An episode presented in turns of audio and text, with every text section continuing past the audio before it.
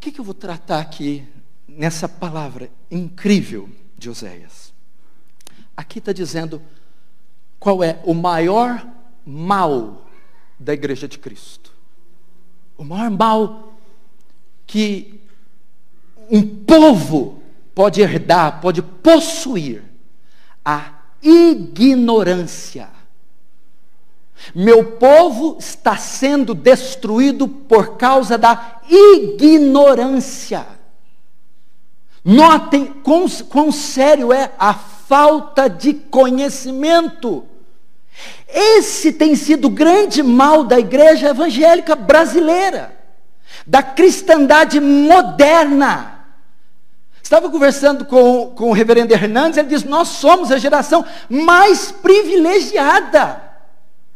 Querido, você tem material bíblico, teológico, exegético, hermenêutico, em várias línguas, idiomas e versões. Você tem internet, você tem áudio, vídeo, você tem material, você tem recursos que os nossos pais, que os nossos antepassados jamais sonhavam em ter.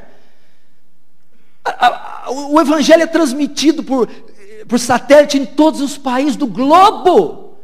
E nós nunca tivemos uma geração tão ignorante quanto a nossa. Tão ignorante quanto a nossa. Enéas Carneiro, candidato à presidência do Prona, ele falou algo muito inteligente. Ele diz assim: a ignorância aprisiona, mas o conhecimento liberta. Mal ele sabia que ele estava parafraseando a frase de Jesus: E conhecereis a verdade, e a verdade vos libertará, porque a ignorância aprisiona, o conhecimento liberta. Você quer ver como isso é verdade? Uh, por que, que esse último partido conseguiu se reeleger tanto e conseguiu tomar o poder dessa forma? Porque ele deixou de investir pesado em um setor. Qual foi? Educação.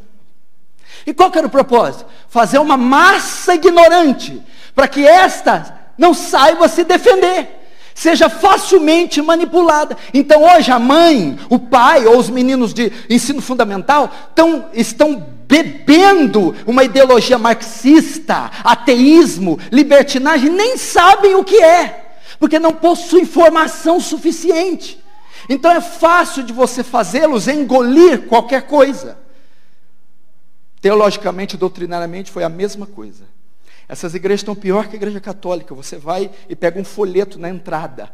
Tem ali a liturgia da missa. Ninguém precisa de Bíblia. Tem umas que é tão miserável que nem o folheto dá. Então, eles estão crendo em tudo que se ensina, porque as pessoas não têm o hábito de ler a Bíblia e quando leem não sabem interpretar a Bíblia. Então nascem igrejas, igrejosas em cada esquina e vão agregando e vão é, é, pescando fiéis e todos vão ali se envolvendo e amontoando e vai se inchando e temos aí essa, essa grande meretriz sem qualidade nenhuma. Isso aconteceu 500 anos atrás. A Bíblia foi deixada de lado, foi trocada por encíclicas, bulas, foi trocada por infalibilidade papal, por, por tradição. Vivemos um tempo ali de quase 12, 15 séculos de ignorância, e a igreja de Cristo foi aprisionada. E como foi que ela saiu disso? Um monge agostiniano, ao estudar a carta de Paulo aos Romanos, é iluminado, a hora que ele vai ler o versículo 17. Nele, no Evangelho, se descobre a justiça de Deus, como está escrito de fé em fé, pois o justo viverá da fé. O conhecimento libertou aquele homem, iluminou a mente dele, e dali dá início a uma, um movimento que transformou a história, marcou a história, a reforma protestante. Aí nós temos ali Filipe Melanchthon, Zwinglio, aí a mente de Calvino escrevendo as institutas, a exegese bíblica. Então a igreja de Cristo retorna para a escritura e passa a ser uma igreja saudável, bíblica.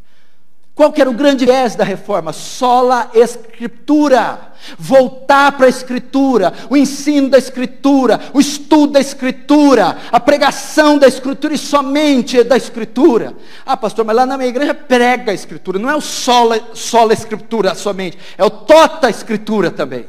Toda a escritura.